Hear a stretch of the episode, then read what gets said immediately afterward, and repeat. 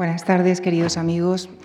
Muchísimas gracias por, acompañarnos esta tarde y, desde aquí pido disculpas a todas aquellas personas que se hayan acercado a la Fundación y a, la que, a las que lamentablemente no hemos eh, podido acoger. Hemos habilitado todo, todos nuestros espacios disponibles, incluyendo la cafetería. Muchísimas gracias.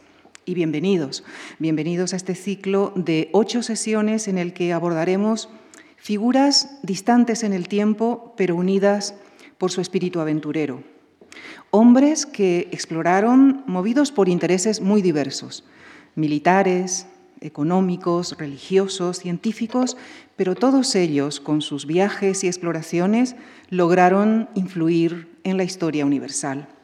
Comenzaremos en el siglo IV a.C. con Alejandro Magno y llegaremos hasta el siglo XX con el comandante Cousteau. Para, desarrollar el ciclo también hemos invitado a especialistas provenientes de diversas disciplinas, historiadores, geógrafos, biólogos, arqueólogos y escritores, con el objeto de tener una imagen enmarcada desde diferentes perspectivas. El próximo jueves, el geógrafo Eduardo Martínez de Pisón nos llevará hasta Marco Polo. Le seguirán el historiador Carlos Martínez Shaw, quien nos hablará de Hernán Cortés. El arqueólogo Juan Luis Arzuaga nos hablará de Darwin el investigador Miguel Ángel Puig-Samper de Alexander von Humboldt. El escritor Javier Reverte nos llevará hasta Livingstone. El periodista Jacinto Antón de Lorenz de Arabia y en la clausura el arqueólogo subacuático Manuel Martín Bueno nos llevará hasta el comandante Cousteau. Agradecemos esta tarde la presencia de Adolfo Domínguez Monedero, quien iniciará este ciclo. Él es catedrático de la Universidad Autónoma de Madrid, es académico correspondiente de la Real Academia de la Historia y ha centrado sus investigaciones en el estudio de la Grecia arcaica, en las colonizaciones griegas y fenicias y en Alejandro Magno. Ha publicado numerosos artículos de investigación en revistas especializadas, varios libros, entre los que mencionamos, por el tema que nos ocupa, el estudio biográfico titulado Alejandro Magno, rey de Macedonia y Asia, y también es coautor del libro Alejandro Magno, Hombre y Mito.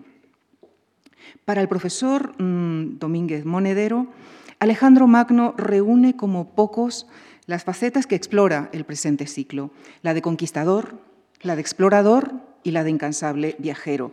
Para que nos lo explique, les dejo con él en la conferencia que ha titulado Alejandro Magno, conquistar los confines de todas las tierras. Muchísimas gracias. Eh, bueno, buenas tardes, muchas gracias. Muchas gracias en primer lugar a Lucía Franco por su, por su presentación y naturalmente a la Fundación Juan Marc por, por la invitación por, para participar en este, en este ciclo y naturalmente por, por la excelente labor que realiza y que, eh, que seguimos muchos de nosotros eh, hoy aquí arriba, otras veces ahí abajo.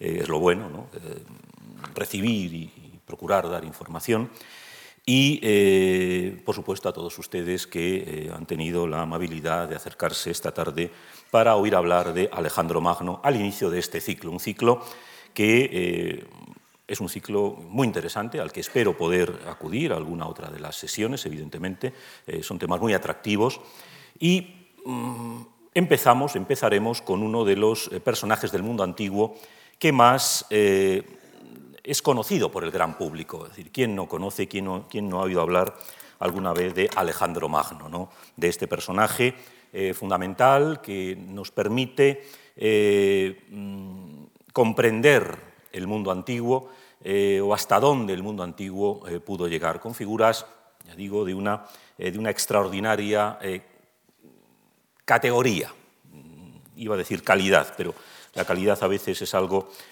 hasta cierto punto subjetivo, de una gran categoría, un individuo que cambió el mundo. Si hay personajes en la historia de los que podemos estar seguros que cambiaron el mundo, uno de ellos es Alejandro Magno. El mundo eh, que encontró Alejandro y el mundo que dejó Alejandro son radicalmente distintos y además en un periodo relativamente pequeño de tiempo. Alejandro Magno vivió 32 años y unos cuantos meses, casi 33. Le faltaban pocos días, pocas semanas para cumplir los 33 años. Alejandro Magno nace el 19 o el 20 de julio del año 356 a.C. y muere el 11 de junio del año 323 a.C. Estamos en el siglo IV, eh, como nos ha dicho Lucía, estamos en la segunda mitad del siglo IV.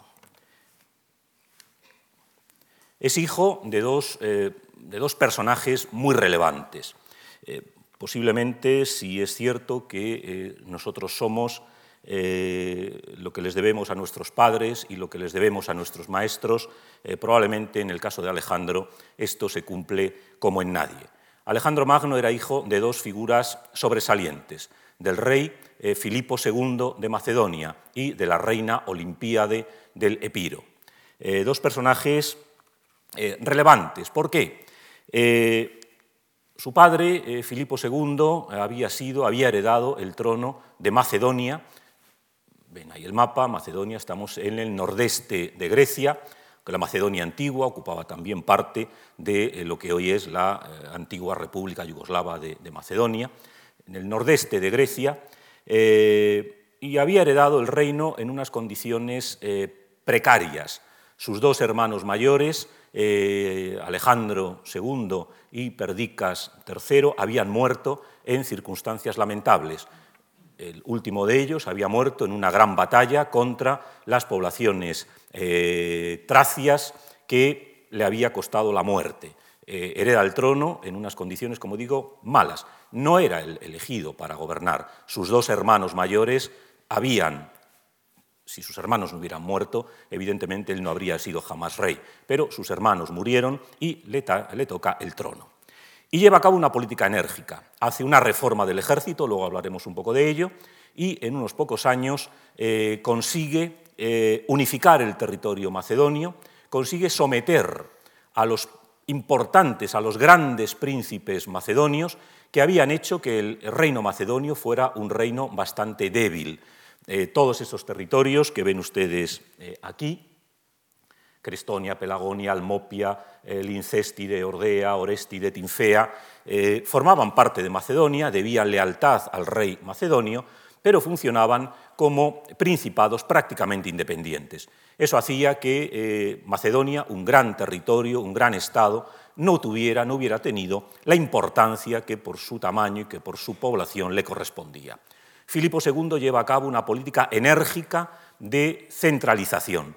Consigue, mediante diversos recursos, desde la violencia hasta el dinero, atraerse a estos príncipes mediante un sistema interesante. Lo digo porque veremos cómo esto también influye en la obra de Alejandro.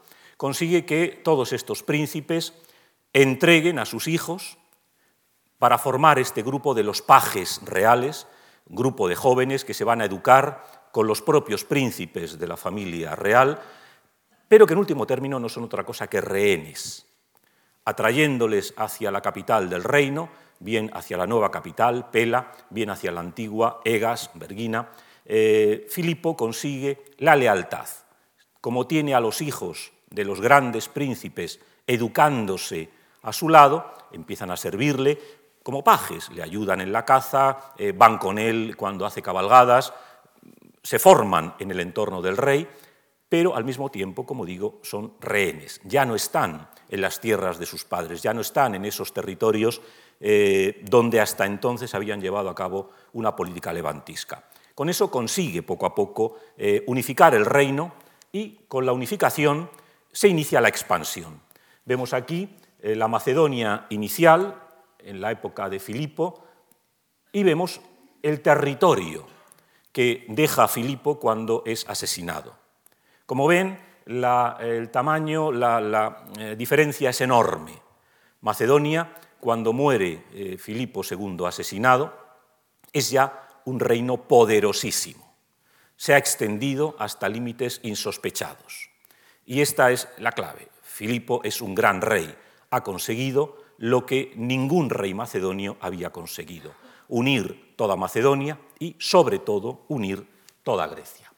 Esta es Pela, la capital de Macedonia, una ciudad moderna.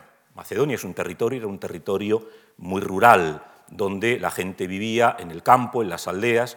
Ya los antepasados de Filipo habían construido esta gran capital, digamos, a la última moda griega, con las últimas novedades eh, del mundo griego. Aquí vemos un poco lo que vemos también corresponde a épocas posteriores, pero Pela es una ciudad bien regulada, con calles en líneas rectas, con grandes casas, mansiones. Es decir, ya los antepasados de Filipo se habían dado cuenta de que la modernidad iba por adaptar las estructuras del reino al mundo moderno, y en esa época el mundo moderno es el mundo de la polis griega, el mundo de la ciudad-estado, el mundo de la estructura urbanizada con grandes, importantes servicios públicos.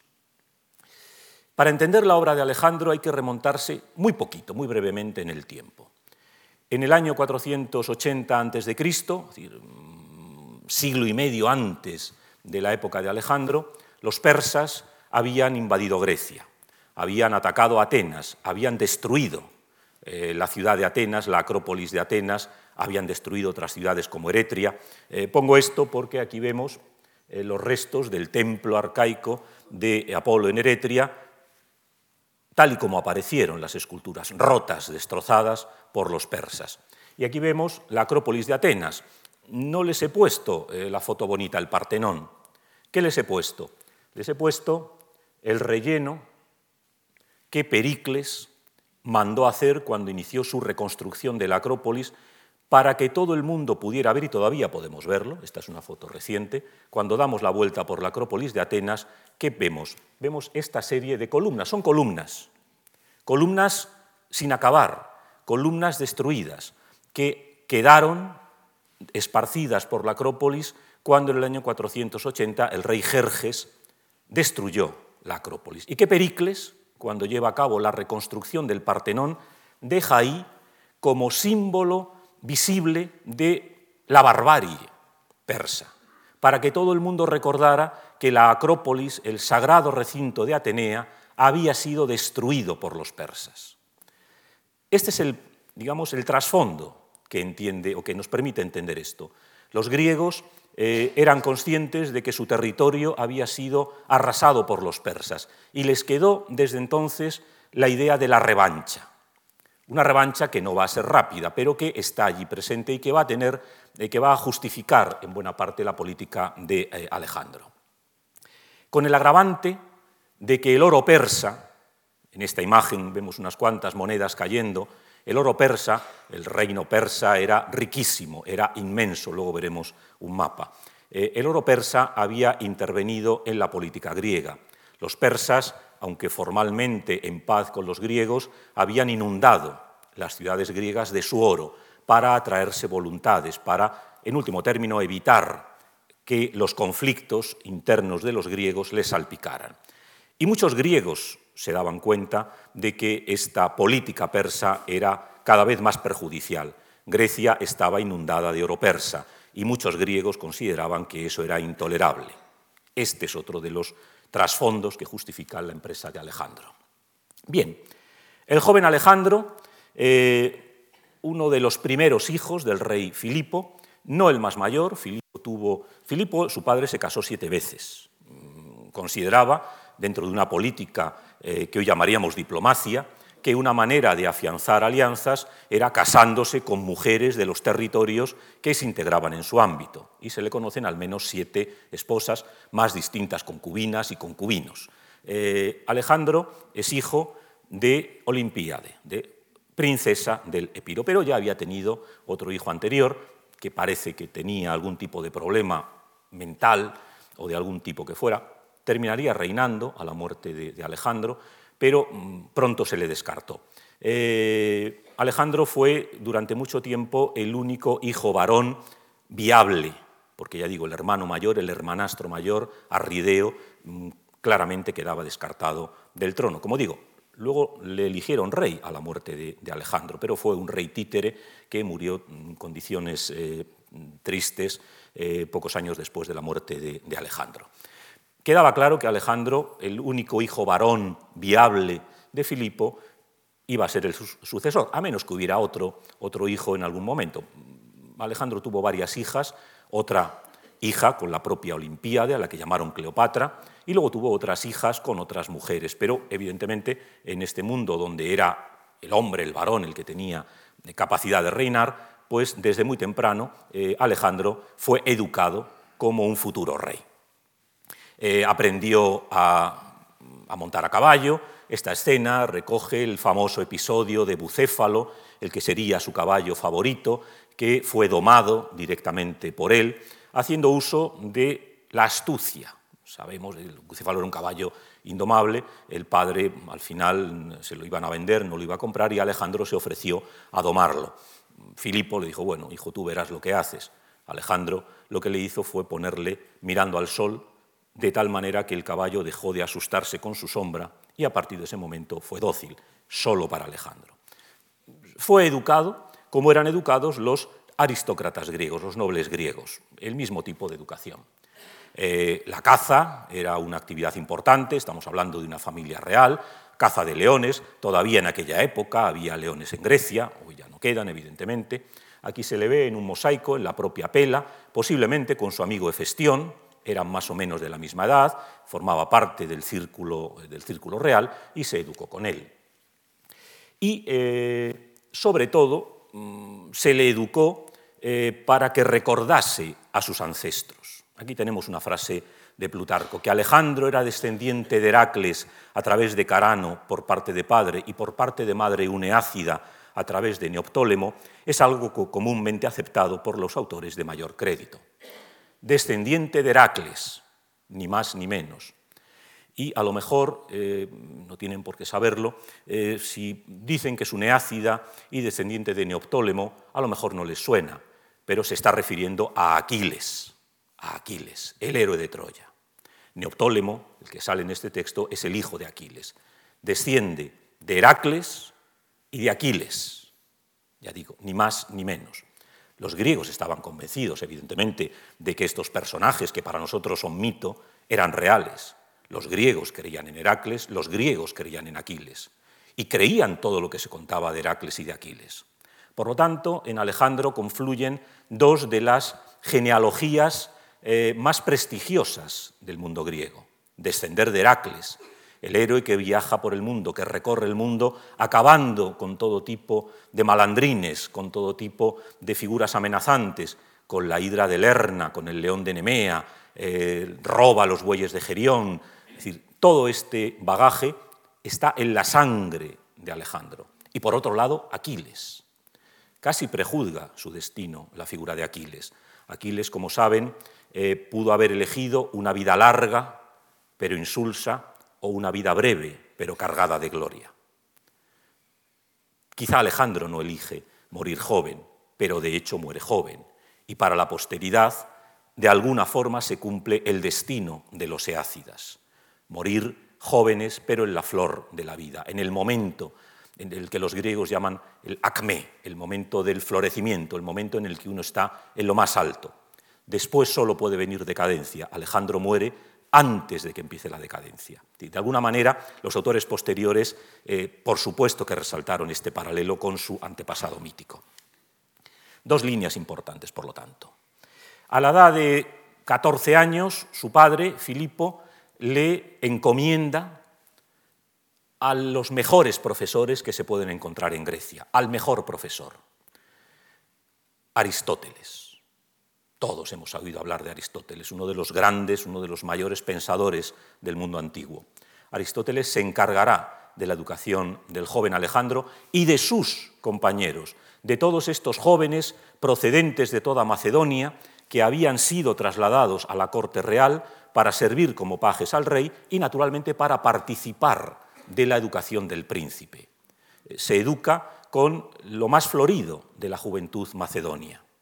Y se educa aquí, en este santuario de las ninfas, en Mieza, poco eh, alejado del mundanal ruido, allí se recluye Aristóteles con este grupo de jóvenes para enseñarles.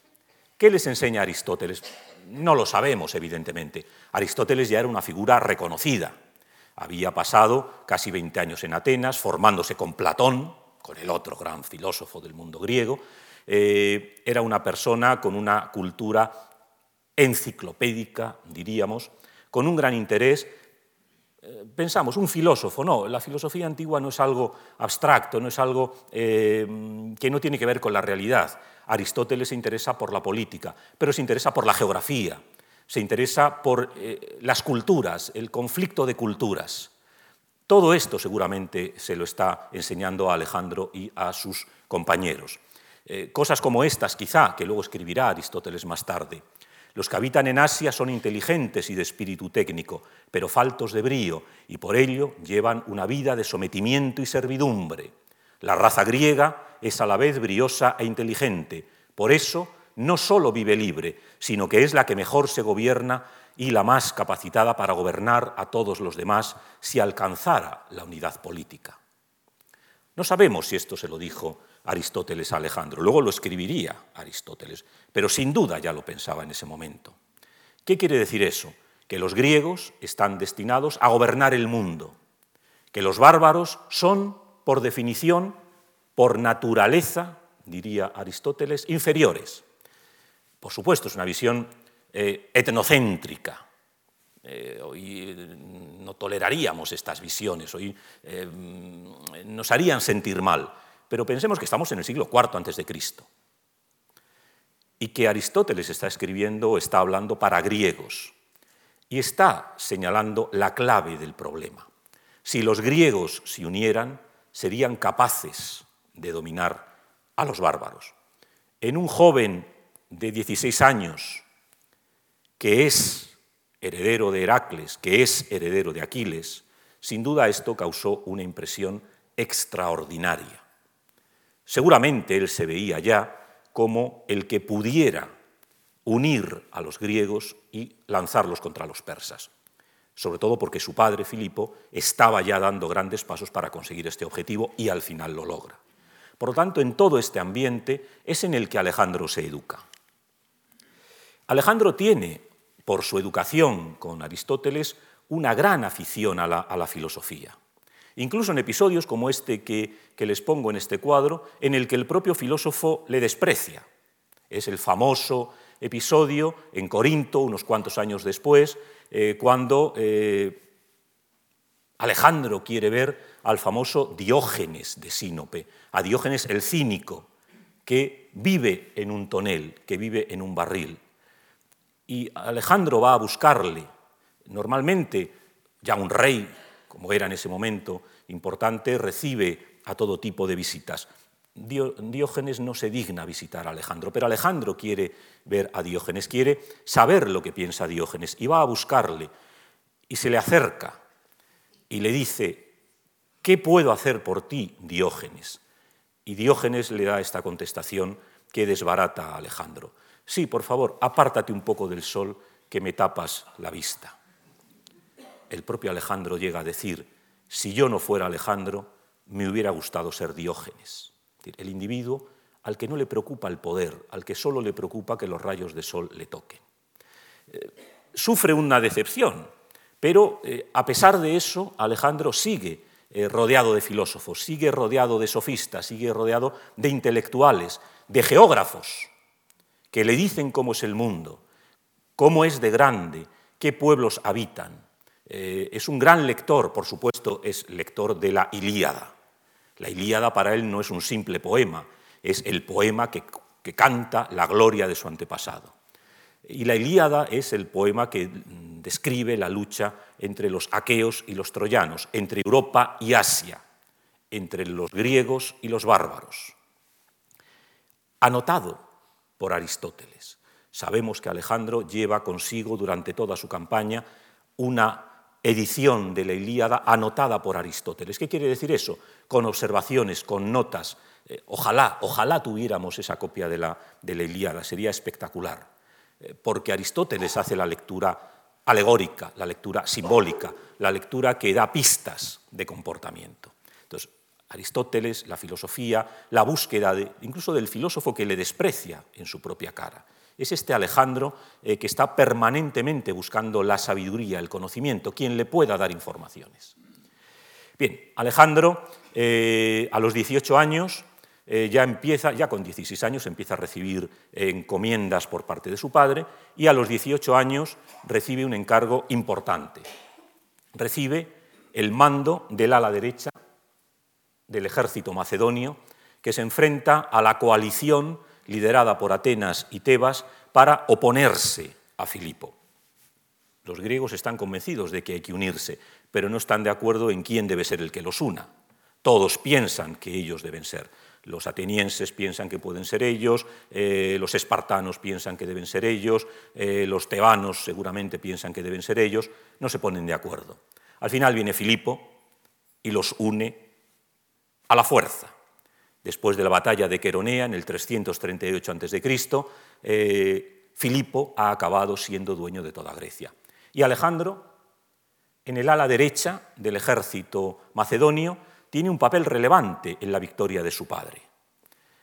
Y va a Atenas con las cenizas de los atenienses muertos en la batalla y con los prisioneros atenienses a los que devuelve la libertad.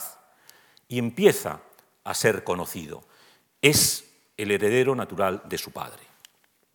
Lo que ocurre es que las intrigas palaciegas hacen que Filipo se case en su último año de vida, él no sabía naturalmente que era su último año de vida, se casa con una joven macedonia.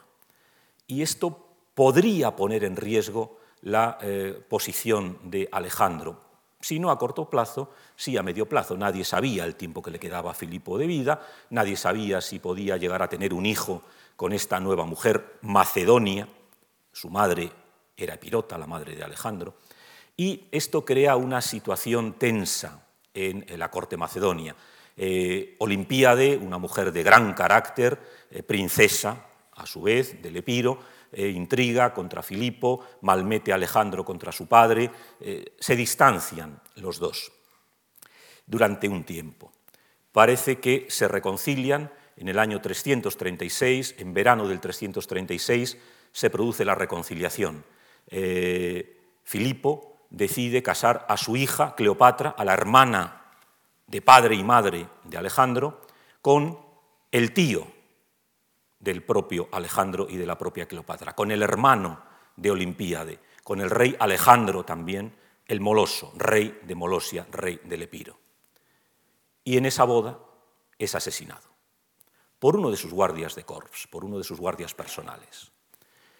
Y esa trayectoria de repente queda interrumpida. La muerte de Filipo hace que inmediatamente Alejandro sea proclamado rey. Es el único heredero viable. Aquí tenemos el famoso, el llamado gran túmulo de la necrópolis de Vergina, eh, donde eh, se ha dicho que está enterrado eh, Filipo II. Está esta tumba magnífica, extraordinaria, que tradicionalmente se considera que es la tumba de Filipo II, con este friso pictórico espectacular. En la realidad se ve un poco peor, evidentemente, pero eh, esto es lo que había, una escena de caza, con el larnax, con la urna de oro y con la corona de oro en la que están en las cenizas del que está ahí enterrado. Eh, hay toda una serie de teorías últimas, la más reciente incluso la ha protagonizado el propio profesor Arsuaga, eh, que aquí hablará de otra cosa, pero que ha publicado hace muy poco y salió en la prensa un artículo que sugiere que realmente la tumba de Filipo no es esa que hemos visto, sino otra que hay al lado, muy interesante también, él ha encontrado, saben, es experto en huesos, ha encontrado los restos de un individuo que está ahí enterrado con una pierna que no le funcionaba. Sabemos que Filipo recibió un lanzazo muy grande que en sus últimos años de vida le hizo cojear. Es decir, posiblemente la que eh, se tiene como tumba de Filipo, mm, según algunos, no sería la tumba de Filipo. Quizás sería esta, una tumba también espectacular, con un cuadro en el que se representa el rapto de Perséfone, que alude seguramente muy bien a, esto que hemos dicho ahora, ¿no? Un individuo eh, a punto de lanzar una campaña contra Asia eh, que es arrebatado de forma imprevista, de la misma manera que Perséfone, que estaba recogiendo flores tranquilamente en un prado, es arrebatada cuando de una grieta del suelo sale el carro de Hades y la secuestra. Eh, el simbolismo de la decoración de la tumba encaja muy bien con esta idea de la muerte inesperada, de la muerte no prevista. Sea como fuere, Alejandro eh, realiza las honras fúnebres de su padre. En los dos años siguientes no puede empezar la campaña contra el imperio persa porque tiene que resolver toda una serie de problemas. Acaba de cumplir 20 años, cuando se hace rey de Macedonia. Acaba de salir.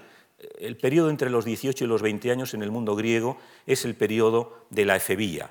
El individuo a los 18 años ya no es un niño, pero todavía no es un adulto. Son estos dos años formativos. Y es justo al cumplir los 20 años cuando en general en el mundo griego el individuo accede a, eh, la, andreía, al estatus de eh, varón adulto.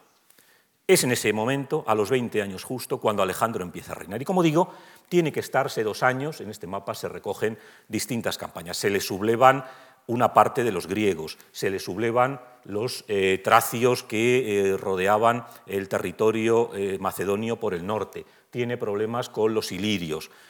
Al final, Alejandro toma una resolución trascendental porque va a marcar la mala fama que va a tener Alejandro en buena parte de la literatura. Para dar un escarmiento, la ciudad de Tebas, que era una de las que se habían sublevado, es arrasada.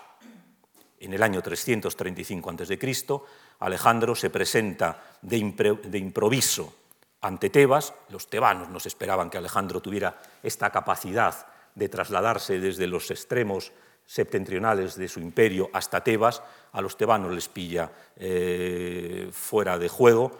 Tebas es destruida, arrasada, es un castigo ejemplar. Evidentemente, entre los griegos la fama de Alejandro no será buena, pero consigue su objetivo, y es que mientras vive, ninguna otra ciudad griega se va a sublevar, con lo cual consigue su objetivo.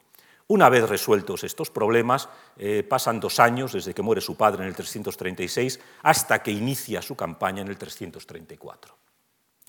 Es ahora cuando empieza la gran aventura de Alejandro. Con un sistema militar eh, novedoso que su padre había iniciado y que él eh, prosigue. Crea una estructura militar, la Falange Macedonia, que está compuesta de un número, de una formación compacta, de 16 en fondo normalmente, armados con una larga lanza, con una sarisa, que casi como un puerco espín avanza contra el enemigo, tenemos aquí eh, esta imagen de la película esta de, 300 de Oliver Stone, que bueno, como es una imagen de primer, de primer eh, plano, pues nos da un poco una idea de lo que sentiría el enemigo cuando viera esta masa compacta de eh, infantes avanzando. Y por otro lado, la caballería.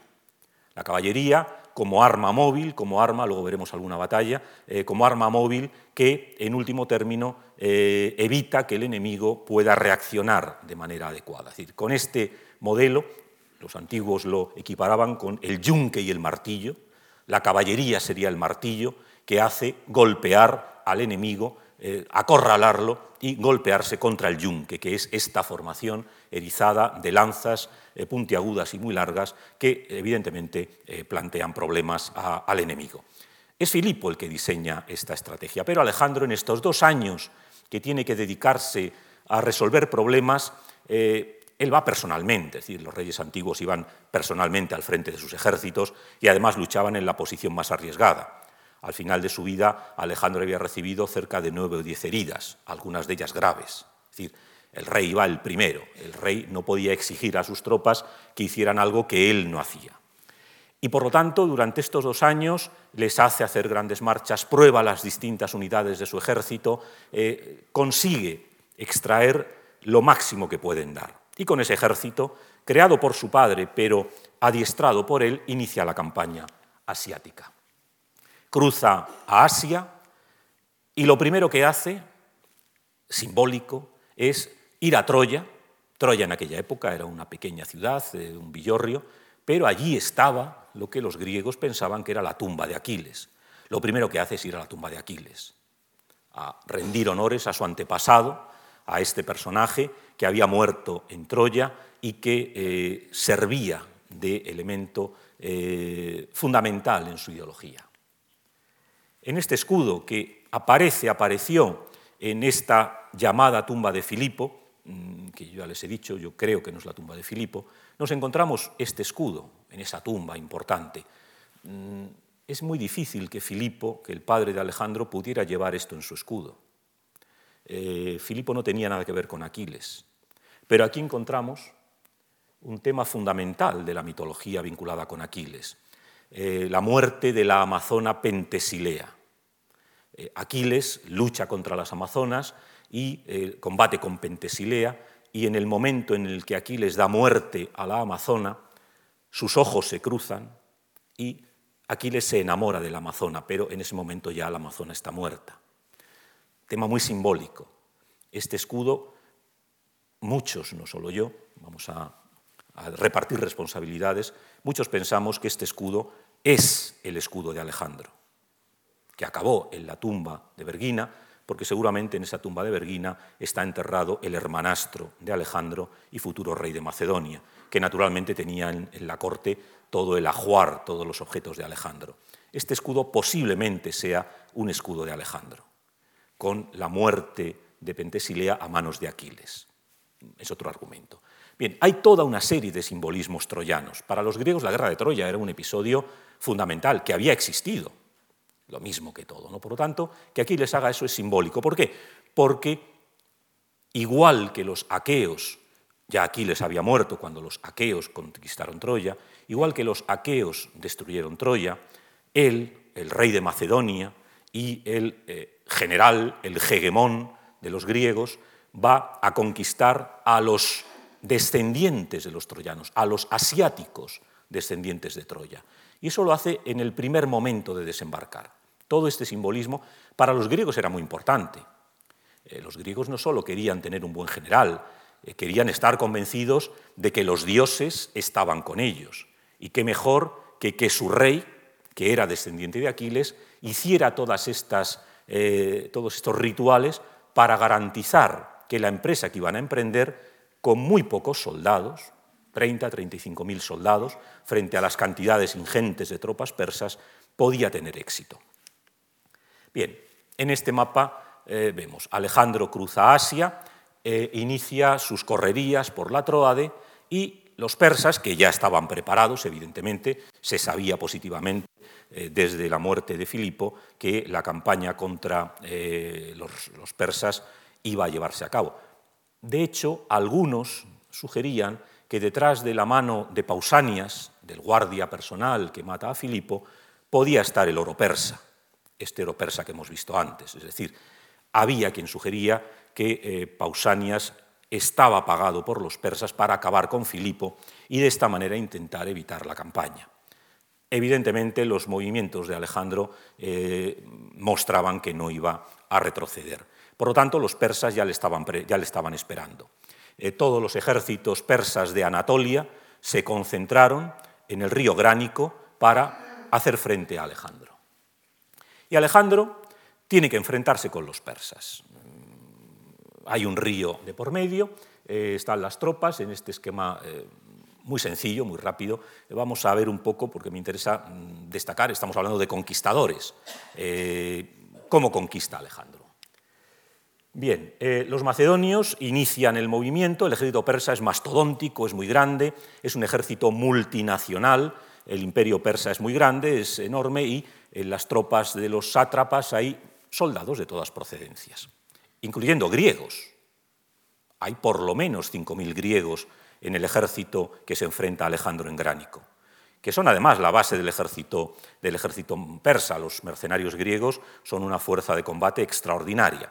Bueno, Alejandro inicia el movimiento con una carga de caballería a través del río, eh, que es contrarrestada por las tropas persas, pero Inmediatamente el resto de la caballería, mientras los persas están enfrentándose con la caballería, con la avanzadilla dirigida por Alejandro, la caballería macedonia eh, ataca por la retaguardia, bloquea a la caballería enemiga, mientras el resto de la formación sigue avanzando. Evidentemente los persas empiezan a retirarse porque seguramente no se esperaban este movimiento rápido y al final solo quedan los 5.000 griegos, que no se retiran.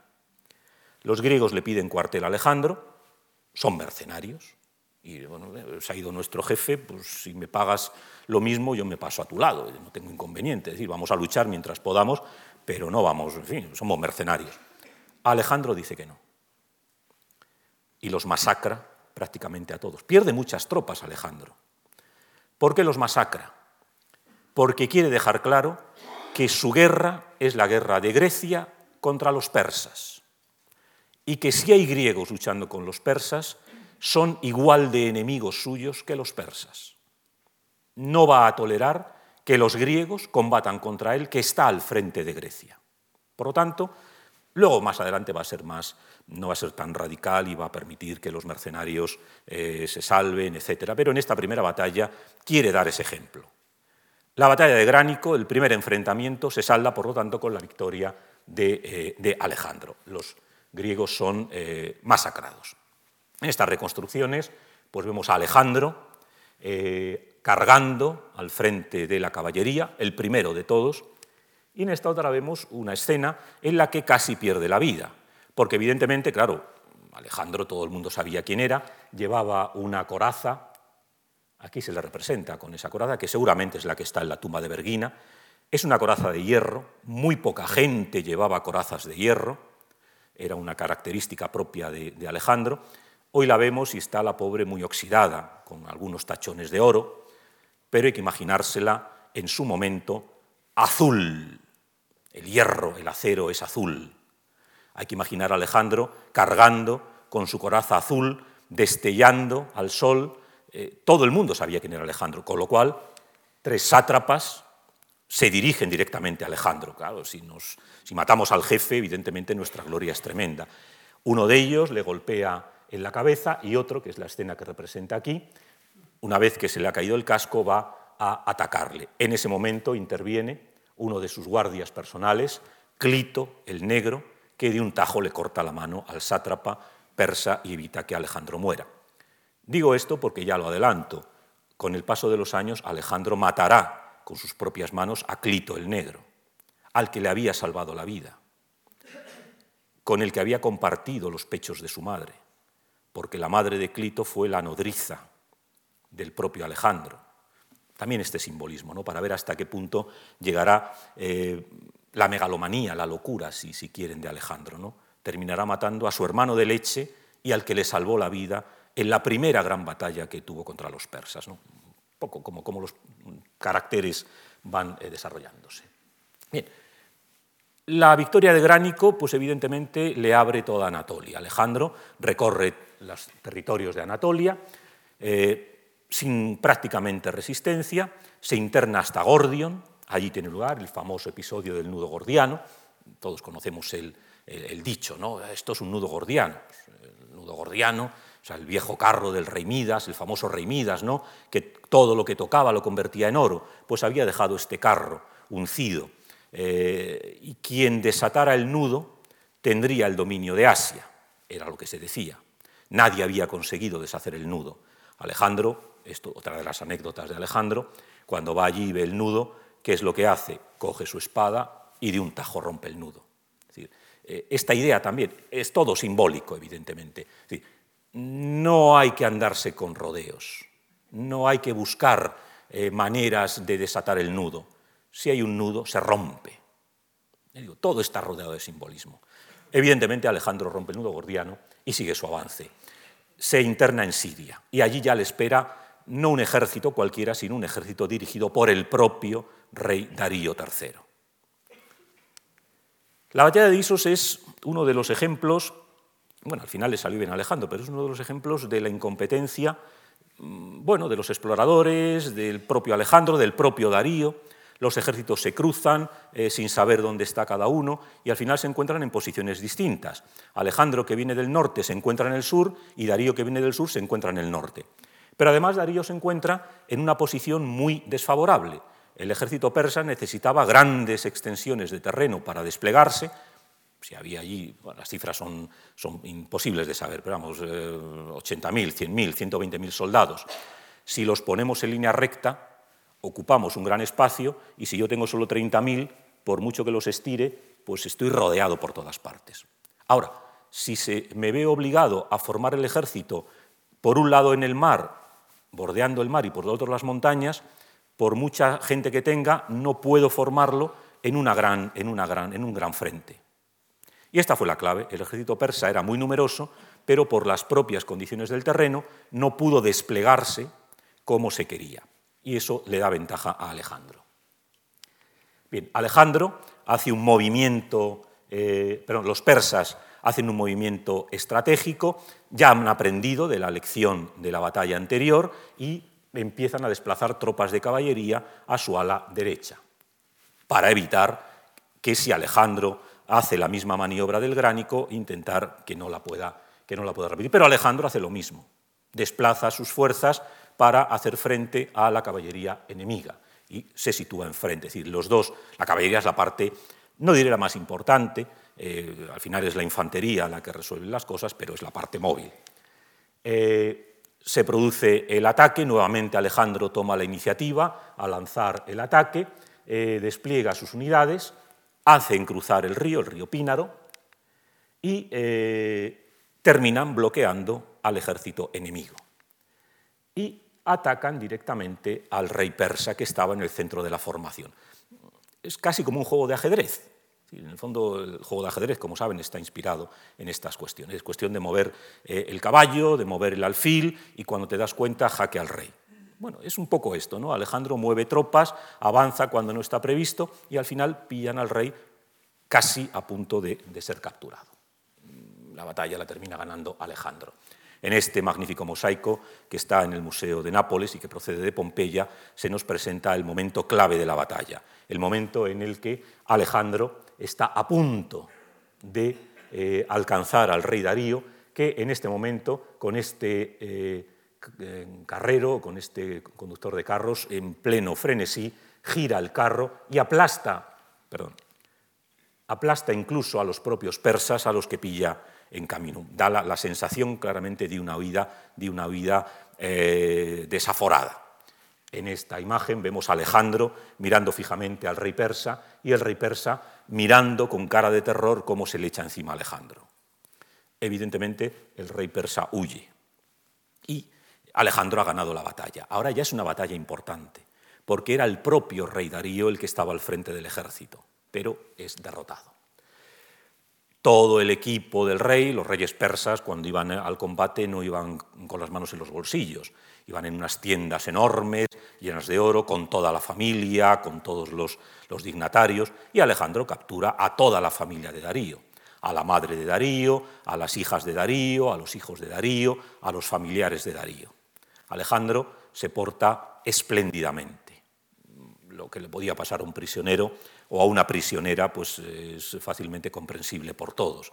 Pasar a un harén, eh, Alejandro les trata eh, como a reinas, las trata con su dignidad. Es eh, un poco esta visión también, claramente política. ¿no? Es decir, Alejandro sabe muy bien que si se muestra magnánimo puede atraerse voluntades en el bando enemigo. Alejandro sigue su, avance por toda la costa sirio-palestina, y eh, en el sitio eh, de Tiro, Tiro va a costarle nueve meses de, eh, lucha, el rey Darío le manda una serie de cartas. Hay muchas cartas apócrifas, estas probablemente sean reales, y las cartas no, vamos a leerlas con detalle, pero es un dato interesante. El rey le ofrece a Alejandro el control de todo este territorio que ven en verde. Darío se da cuenta de que Alejandro va en serio de que le ha derrotado y le ofrece, no evidentemente todo el imperio, por supuesto, eso es el imperio persa, sino todo este territorio. Aquí tenemos otra de las frases eh, famosas. Parmenión, uno de sus, de sus amigos, le dice esta frase, si yo fuera Alejandro, aceptaría la oferta. Y Alejandro le contesta, también yo por Zeus, si fuera Parmenión. Pero no soy Parmenión, soy Alejandro. Por lo tanto, no me puedo conformar con las migajas que me quiere dar el gran rey. Tengo que ir a por todo. En este momento se podía haber acabado la guerra. Otro general más prudente habría dicho, bueno, ya hemos conseguido mucho. Hemos liberado las ciudades griegas, hemos empezado a vengar la vieja guerra y el propio rey nos reconoce autoridad y nos ofrece la mano de su hija. Pero Alejandro no se contenta. Sigue la campaña eh, contra, Tiro. El sitio de Tiro es una de las tareas eh, de conquista más sobresalientes del mundo antiguo. Tiro era una isla, pero eh, Alejandro manda construir un muelle, dos moles, para unir tierra firme con, con la isla, con barcos torreados y demás, y este muelle es la base de lo que hoy es la Tiro actual. Hoy Tiro ya no es una es una península. Alejandro ha cambiado el paisaje. Alejandro ha convertido temporalmente una isla en una península, pero eso ha quedado hasta ahora. La acumulación de tierra ha hecho que el tómbolo crezca y hoy Tiro es una península. Es Alejandro el que lo ha creado.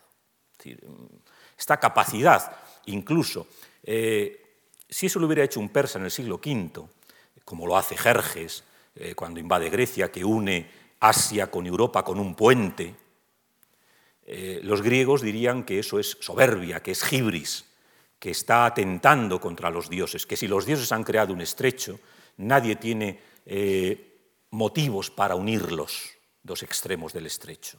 Entonces, los griegos juegan con eso. Pero Alejandro lo hace. Alejandro también interviene en la naturaleza. En él no es gibris, en él es apoyo divino. Y esto lo vende.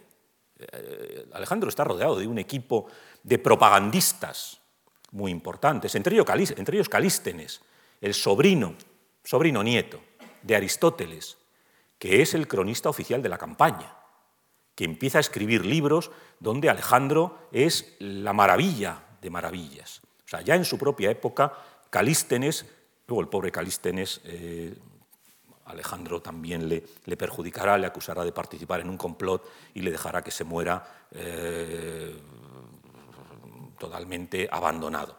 Pero en estos años Calístenes va propagando toda esta ideología de Alejandro. Y otros filósofos como Anaxarco, es decir, está rodeado de una corte de eruditos.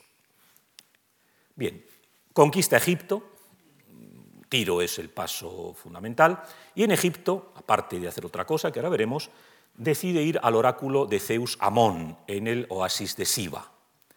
Un viaje peligroso, en el que también aparecen señales divinas, y aquí Alejandro, como dicen los autores más cautos, escuchó lo que quería oír. Otros menos cautos dicen que Zeus Amón le confirmó que era hijo de Zeus, que no era hijo de Filipo, sino de Zeus. Evidentemente aquí hay una fuerte propaganda política eh, que va a ser explotada por Alejandro. Alejandro empezará, estas son monedas posteriores, pero aparecerá representado muchas veces con estos cuernos.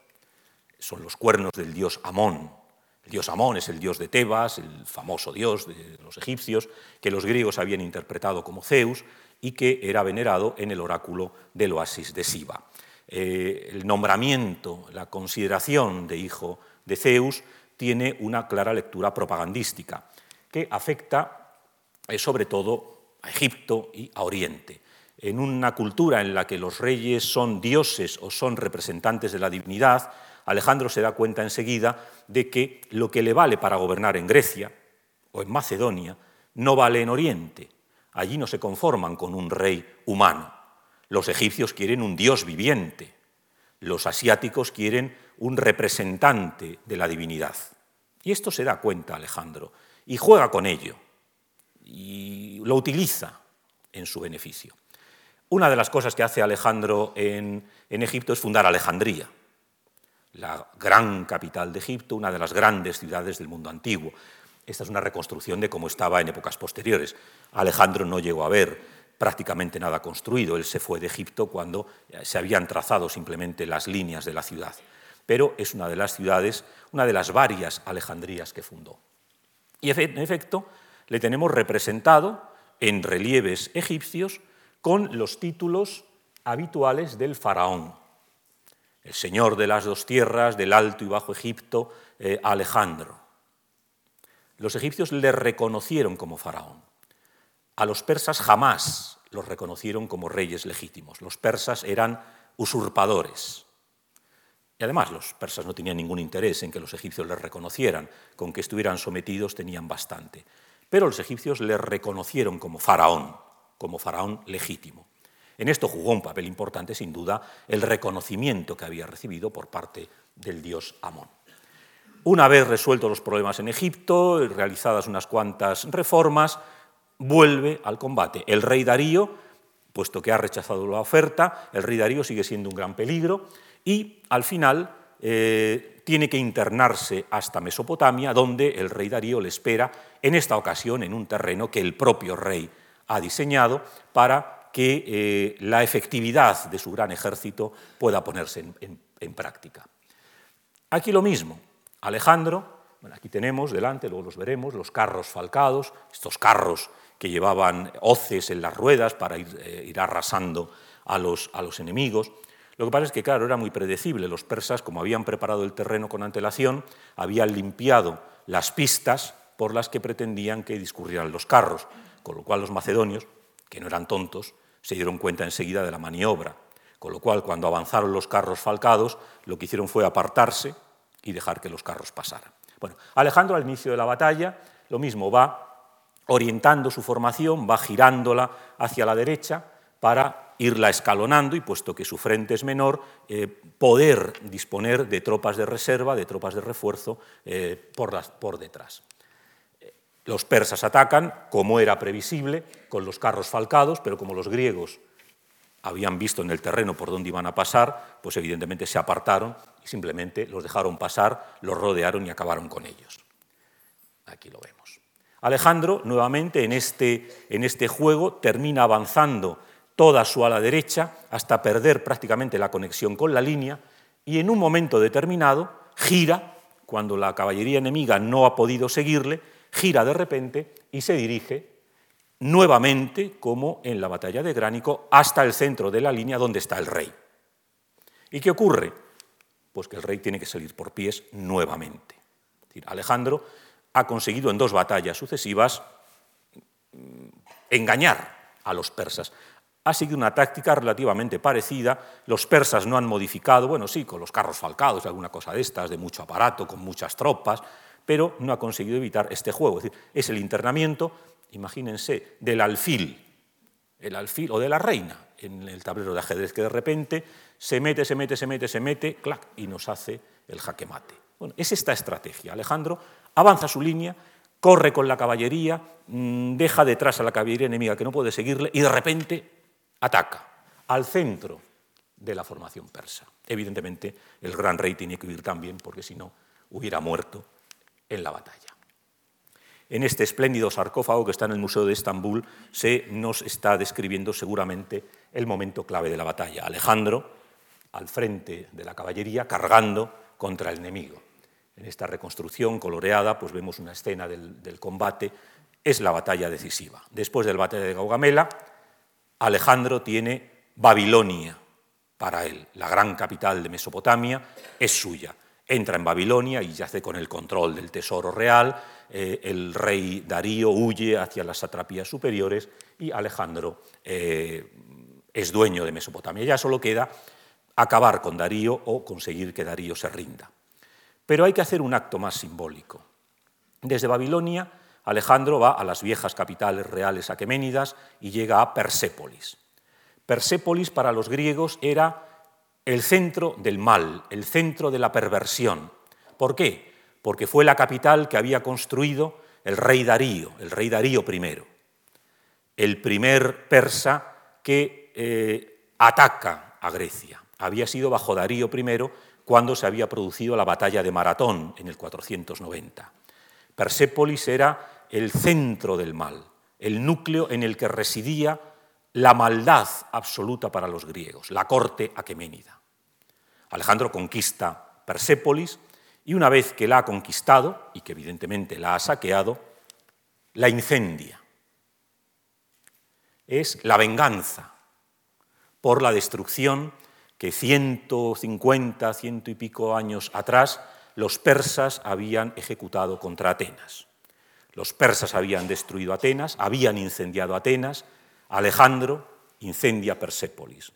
Eh, los griegos, ven la, historia y ven el, devenir humano, muchos griegos, como un juego de equilibrios y desequilibrios, consideran que el círculo está cerrado, que se ha restaurado el equilibrio. La guerra, en cierto modo, ha acabado. Alejandro licencia a buena parte de sus tropas griegas, les dice, bueno, ya hemos acabado la guerra, simbólicamente incluso, yo voy a seguir, pero los que no quieran seguirme se licencian. Muchos griegos son licenciados, pero Alejandro ya sigue con tropas propias, con sus macedonios y con tropas mercenarias, tropas que trabajan por dinero. ¿Y qué hace Alejandro? Pues primero, aquí está Persépolis, recorre todos los territorios de Persia, evidentemente, en Ecbatana, en Media, pues ahí coloca su tesoro, pacifica ese territorio, pero sigue persiguiendo a, Darío. Darío, al final, es el destino de un rey trágico, sus propios eh, cortesanos terminan matándole. Esto es lo que recoge, este es un, manuscrito árabe, en el mundo árabe, en el mundo persa, la historia de Alejandro, de Sikander, de Iskander, tiene todavía, y en la India, mucho peso. Tenemos un manuscrito árabe. Eh, según muchos autores, cuando Alejandro llega ante el cadáver, o sea, ante Darío, Darío ya ha muerto. Otros autores, eh, para darle más emotividad, pues hacen que cuando Alejandro llega, Darío todavía vive y le dice unas cuantas palabras. Eh, le encontró respirando y lo, compadeció por su infortunio. Darío le invitó a que vengara su muerte, él se lo prometió y partió en persecución de Beso. Beso era el sátrapa que le había, que le había matado. Los autores más serios aseguran que Darío ya había muerto. Pero otros autores, para otros autores es interesante porque, de alguna manera, este diálogo entre el Darío moribundo y el Alejandro victorioso legitima definitivamente la posición de Alejandro. Es decir, Alejandro ya no es solo rey de Asia por la lanza, sino porque el rey Darío, en los segundos antes de expirar, le ha confiado su venganza. Por lo tanto, le reconoce con la legitimidad para ocupar su trono. Por eso, como digo, muchos autores, eh, esto de que se encontrara Darío muerto, pues no les gusta mucho y, bueno, ¿qué más da matar al pobre Darío unos cuantos minutos después para que le dé tiempo a soltar esta frase que justifica, como digo, definitivamente a Alejandro? Porque ya no es solo el conquistador, sino que es el heredero y el vengador del rey legítimo. Por lo tanto, es el rey legítimo. Esto en la ideología política de Alejandro, en relación a sus, a sus eh, súbditos persas, tiene un gran, un gran valor. Naturalmente, Alejandro hace que Darío sea enterrado en las tumbas o en la necrópolis de sus antepasados. Esta es la tumba del antecesor de, Darío y esto es una tumba inconclusa que se encuentra en Persépolis, que se supone, los autores especialistas suponen, que es la tumba que estaba destinada al propio Darío, que nunca fue acabada. No sabemos dónde le enterraron, quizá le enterraron en la propia tumba de Artajerjes III, no sabemos porque evidentemente los reyes persas, igual que los egipcios, hacer esta tumba no se hace en cuatro días, ¿no? preparaban con mucha antelación la tumba. Pero es que Darío III llevaba reinando cuatro o cinco años, es decir, tampoco era joven, tampoco pensaba que iba a morir tan pronto. ¿no? Entonces, posiblemente se le enterró en la tumba de Artajerjes III. Bien, el avance hacia Oriente va propiciando otros cambios, ya, ya, ya voy acabando. Eh, Alejandro empieza a desconfiar de todo el mundo en, este, en esta miniatura medieval, el libro de Alejandro, la historia de Alejandro en la Edad Media tiene también una importancia enorme, eh, está la ejecución de Filotas. Filotas es uno de sus eh, colaboradores más directos, a los que se le acusa bueno, de tramar un complot. Realmente el pobre Filotas lo que al final se demuestra es que alguien le dice que se está preparando un complot para Alejandro y lo considera tan ridículo que no se lo dice a Alejandro cuando se destapa el complot, pues el propio Alejandro piensa que si no se lo ha dicho es porque está en el complot. Y a pesar de que le torturan y demás, no consiguen que Filotas confiese, pero es igual, es ejecutado. Y además no solo ejecuta a Filotas, sino que ejecuta al padre de Filotas, a Parmenión. Alejandro debía estar un poco quemado con Parmenión, porque como hemos visto, Parmenión le daba consejos. ¿no? Si yo fuera Alejandro, haría esto. Y Alejandro, pues es que yo soy Alejandro aprovecha para cargarse al padre del pobre Filotas, que tenía mando en tropas, con lo cual si se hubiera enterado de que a su hijo lo habían, lo habían matado, seguramente no se hubiera quedado tranquilo. Es decir, empieza a llevar a cabo una política un poco eh, problemática. Empieza a adoptar, esto es un relieve persa, pero empieza a adoptar el ritual cortesano persa, empieza a vestirse con ropas persas, empieza a ocupar un trono con su escabel correspondiente, es decir, empieza a asumir los rasgos externos del dominio persa. Y eso a los griegos tampoco les gusta mucho, naturalmente. Ellos han venido a conquistar Persia.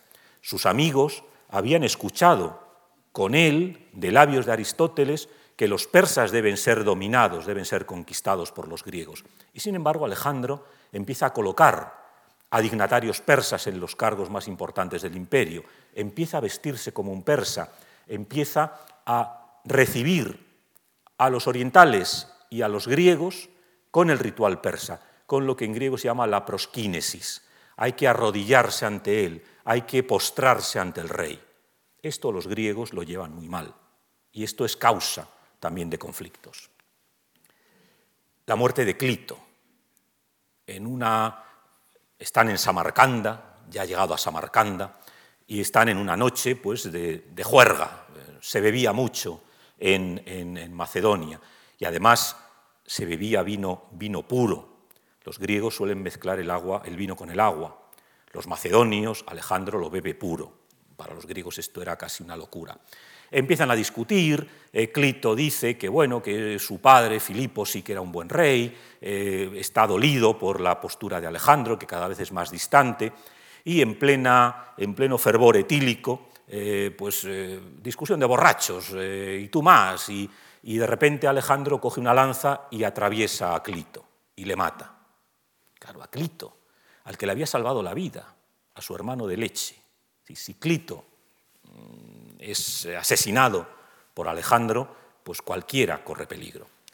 Alejandro sabemos que se pasó varios días sin salir, un poco retomando ¿no? Eh, lo que le pasó a Aquiles. Cuando muere Patroclo, Aquiles encierra en su tienda, no quiere saber nada y Alejandro hace lo mismo.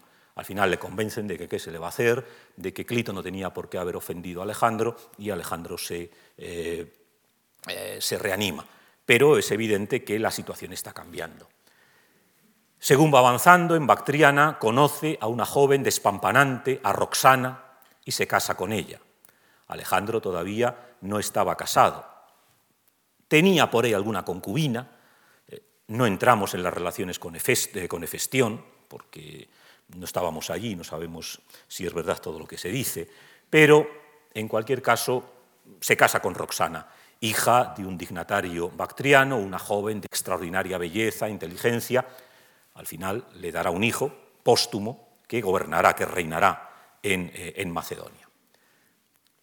Esto le orientaliza cada vez más, cada vez está más cerca del mundo oriental y decide atacar la India, cada vez más allá.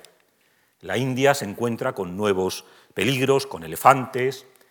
Esto es la batalla de Lidaspes, no, no voy a entrar en ella, es otra batalla también en la que Alejandro muestra sus eh, capacidades militares. Nuevamente, aquí en una maniobra mucho más compleja, consigue engañar a los indios, eh, les ataca por donde ellos no esperan, ven, los, indios están aquí, Alejandro consigue dar un rodeo y naturalmente los ataca por la espalda y cuando los indios se dan cuenta, pues evidentemente han sido derrotados. Esto le hace conquistar la India. Eh, hablamos de la India, ¿no? realmente corresponde a lo que hoy es Pakistán, a la zona del Punjab. Conquista la India, la escena, eh, los elefantes son un, eh, peligro nuevo con el que Alejandro tiene que enfrentarse, y tenemos incluso un documento contemporáneo, una moneda de la propia época de Alejandro, en la que vemos a Alejandro, este es Alejandro, combatiendo con su caballo, con lanza en ristre, combatiendo contra un elefante. Es decir, para los griegos el enfrentarse a elefantes era una cosa novedosa, era ya lo más exótico. ¿no? Bien, la conquista de la India eh, va a proseguir hasta que en el río Ifasis, el actual río Beas, uno de los cinco ríos, Punjab significa cinco ríos, es uno de los cinco ríos que conforman el Punjab, el ejército se niega a seguir. Ya han ido demasiado lejos. No quieren continuar. La guerra ha acabado, los persas han sido destruidos, incluso los indios han sido derrotados. No se puede ir más allá. Alejandro pensaba y es una de las causas, y esto tiene que ver con su, con su idea geográfica, que el final del mundo estaba cerca. En la concepción geográfica griega, la idea que tenían los griegos de la tierra era mucho más, que, es que era mucho más pequeña que lo que es. Y Alejandro pensaba que atravesando la India encontraría nuevamente el océano, es decir, este gran río que rodeaba el mundo. Evidentemente sabemos que le faltaba mucho todavía, pero él no lo sabía. El ejército se niega, Alejandro vuelve a hacer la escena, se mete tres días en su tienda, eh, no recibe a nadie, al final sale y dice, pues sí, nos volvemos, no, ya, no seguimos. Si el ejército no me sigue, no seguimos. Y aquí les he puesto un texto en esta idea de conocimientos geográficos. ¿no? Alejandro pensaba que el Indo era el mismo río que el Nilo. Claro, si cogemos nosotros un mapa moderno diremos, pero qué, qué burrada, ¿no? Los griegos tenían una concepción, como digo, del mundo muy distinta. Eh, ellos no tenían mapas como nosotros. Había algunos mapas, pero era una cultura que no era cartográfica. Los griegos hacían una idea del mundo eh, por días de camino, por días de marcha, ¿no? tenían nuestra visión. Alejandro pensaba que el Indo era el mismo río que el Nilo, que, dice el texto, que eh, recorría toda una serie de zonas desconocidas y que cuando volvía a salir por Egipto, pues evidentemente los egipcios le llamaban el Nilo. Pero lo que me interesa sobre todo no es esta concepción errónea. Además, en el Indo hay cocodrilos también, como en el Nilo. Esta era la, digamos, la visión previa. Lo interesante es la segunda parte. Un poco también para que veamos este carácter de geógrafo, avant la lettre, o de viajero, eh, de hombre práctico. Más tarde, una vez que examinó estos asuntos con mayor espíritu crítico, se informó por los habitantes del lugar que el Hidaspes desemboca en el Acesines y que éste es a su vez un afluente del Indo, y que entonces ambos confunden sus nombres. Supo por fin que el Indo desemboca en el Gran Mar, abriéndose en dos brazos en su desembocadura, y que el Indo no tiene relación alguna con Egipto. Esto es interesante porque cualquier otro, y tenemos muchos casos de geógrafos, incluso posteriores, que tienen un conocimiento erróneo y que no rectifican. Alejandro que visita, que ha estado, que conoce, que se preocupa por conocer el mundo, al final rectifica. Cuando llega al Indo dice, este tiene que ser el Nilo, porque tiene cocodrilos, porque seguramente pasa por zonas desconocidas, pero cuando investiga, conoce la realidad y la acepta. Y se da cuenta, y quizá eso tenga que ver con su retirada se da cuenta de que la imagen que tenía del mundo, que es la imagen que le había dado Aristóteles, evidentemente era muy distinta de la realidad. Aristóteles partía de un conocimiento teórico, Aristóteles jamás, había estado en la India, de un conocimiento teórico, y él, que es viajero, que está en el terreno, es la aplicación de los conocimientos prácticos a la teoría. Alejandro se da cuenta y a partir de ahí la geografía helenística que surge después de él va a dar unos pasos extraordinarios, tan extraordinarios que la imagen del mundo que existe en Europa hasta 1492, 12 de octubre de 1492, el día del descubrimiento de América, la imagen del mundo que tiene Europa hasta ese día es la imagen que desarrolló Eratóstenes y que desarrolló Posidonio que son geógrafos y filósofos griegos del siglo II y del siglo I antes de Cristo. Es decir, hay que esperar 1500 años para que Colón desmonte. Él no sabe, al principio ya sabemos ¿no? que Colón piensa que ha llegado a Zipango, pero al final se dan cuenta de que es otro continente. ¿no? Hace falta 1500 años para desmontar esta imagen del mundo que propicia a Alejandro. No es que Alejandro sea geógrafo como tal, pero propicia un conocimiento real, empírico, que va a convertir a la geografía griega en una ciencia muy, muy exacta, bastante exacta. Si Colón hubiera seguido los dictados de Eratóstenes más que los de Posidonio, se habría dado cuenta de que no tenía razón, porque Eratóstenes dio el diámetro de la Tierra, la circunferencia de la Tierra, perdón, con una exactitud fabulosa. Posidonio se confundió en unos cuantos miles de kilómetros. Eh, pero la imagen de Eratóstenes, la circunferencia de la Tierra de Eratóstenes, es prácticamente la real. Esto lo consiguió, no Alejandro directamente, evidentemente, sino ese mundo que abre Alejandro, basado en el conocimiento real, en la capacidad de observación y de reconocer los errores, que es la base de la ciencia, evidentemente. Si tuviéramos los mismos criterios que hace 50, 100, 200 años, eh, estaríamos todavía en el Paleolítico. La ciencia avanza por el conocimiento y por la integración del conocimiento en la teoría y la elaboración de nuevas teorías basadas en el conocimiento. Eso es lo que hace Alejandro. Y por eso es relevante también como viajero, eh, no solo como conquistador. Él va a conocer, además lleva toda una serie de gente, los llamados bematistas, que van midiendo las distancias. Es decir, eh, topógrafos que van siguiendo los caminos que va siguiendo Alejandro, que van midiendo, midiendo con metros, es decir, bueno, con metros, pues con cromas, con estos sistemas, para saber las distancias. A Alejandro le preocupa conocer el tamaño de su imperio. Por lo tanto, en este sentido, Alejandro es también un personaje importante. Regresa a Babilonia, en Babilonia termina esta fusión de Oriente y Occidente, provoca, eh, proclama, hace unas bodas masivas entre macedonios y princesas y nobles persas mm, para fundir estas dos culturas. Eh, en esta imagen que está en Pompeya, el propio Alejandro se casa con una de las hijas del ya muerto Darío III, además de con Rosana, se casa con, con Barsine, esto es lo que representa esta escena de, Pompeya.